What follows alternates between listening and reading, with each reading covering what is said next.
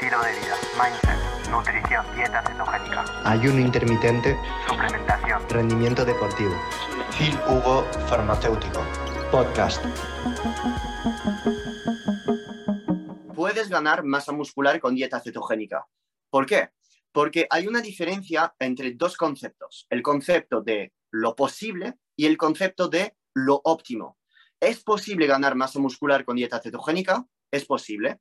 Si nosotros comparamos la igualdad de caloría con una persona que come carbohidratos y la misma cantidad de proteína y el mismo entrenamiento y el mismo sexo, la misma edad, no es lo óptimo, porque es fisiología.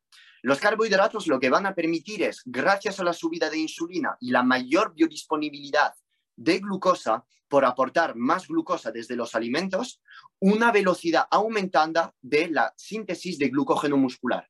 Si yo no meto carbos y tiro únicamente de verduras y proteínas, efectivamente está la neoglucogénesis.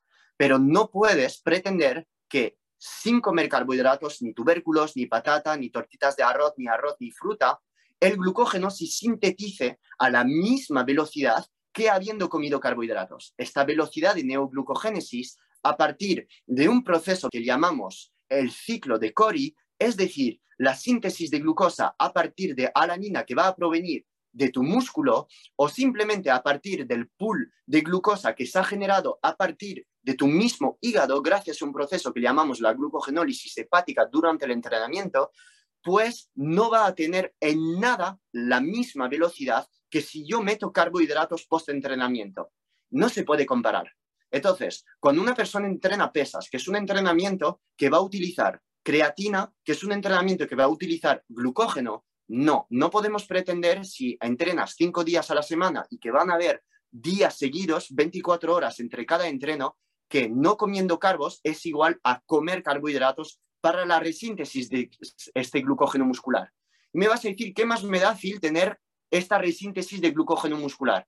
Bueno, pues sí te da, porque básicamente si llegas a un entrenamiento con depósitos de glucógeno muscular llenos, pero a la mitad, pues el día después no vas a rendir igual que una persona que habrá puesto más carbohidratos que tú y que podrá lijar más, tirar más peso y durar más en el entrenamiento. Y recuerdo que si quieres ganar masa muscular, tu objetivo es progresar en tu entrenamiento. Y si quieres progresar en tu entrenamiento, no se puede pretender progresar solo entrenando 20 minutos.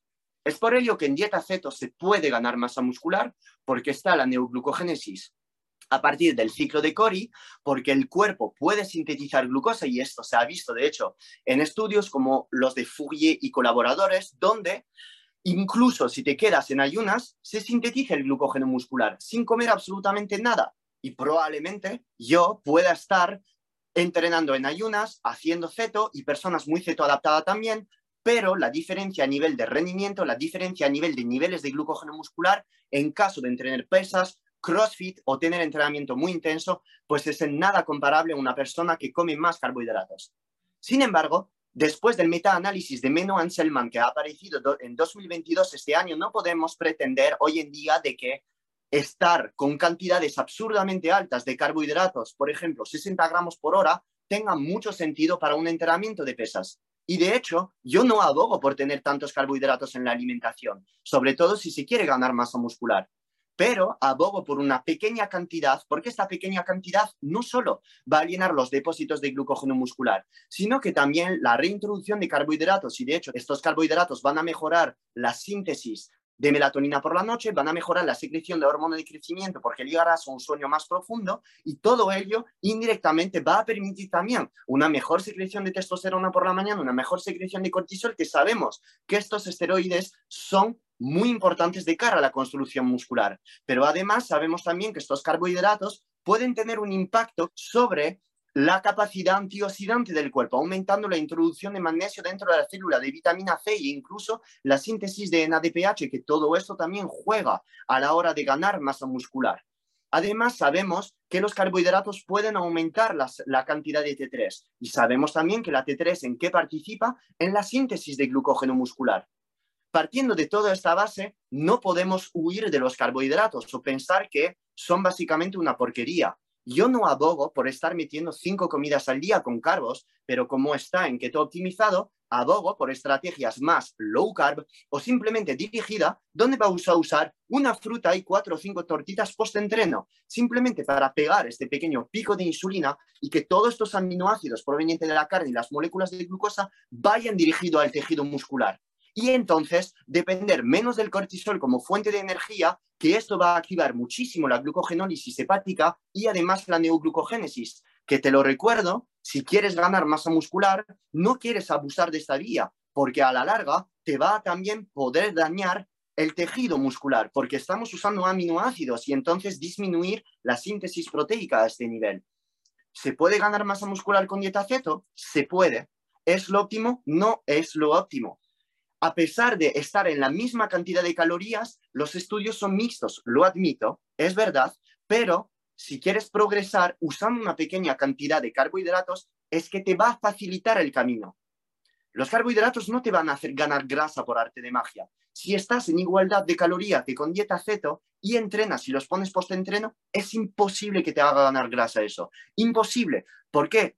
en la ecuación de la composición corporal no solo cuentan los picos de insulina, sino también las calorías. Es por ello, pues, tienes que estar en un exceso de caloría al final de la semana y que sepas que las grasas que pueden provenir de una dieta ceto no, no son anabólicas. En absolutamente nada, no son anabólicas las grasas. Es por ello que prefiero decir a una persona disminuir un tanto su cantidad de grasa y estar únicamente con tres días de carbos en su semana, pero únicamente por la tarde-noche, no por la mañana con toneladas, con todo el mundo diciendo que hay que meter no sé cuántos gramos de carbos, que no que obviamente si pones más, pues sí, podrías tener más efecto, podrías tener más efecto ergogénicos de ellos y más síntesis de glucógeno y te puedes ver más lleno, pero probablemente te guste el estilo cetogénico, te gusta el estilo low carb. Si no quieres meter carbos porque tienes miedo de ello o porque piensas que te van a subir la insulina y que esto te va a causar eh, cáncer o la muerte, pues básicamente no lo hagas, pero que sepas que no es el caso y que muchas veces personas veniendo de este sector tienen miedo a ellos por simplemente crear un pico de insulina. Pico de insulina que ya te voy a decir que cuando tú entrenas en ayunas, alta intensidad, se genera este pico de insulina.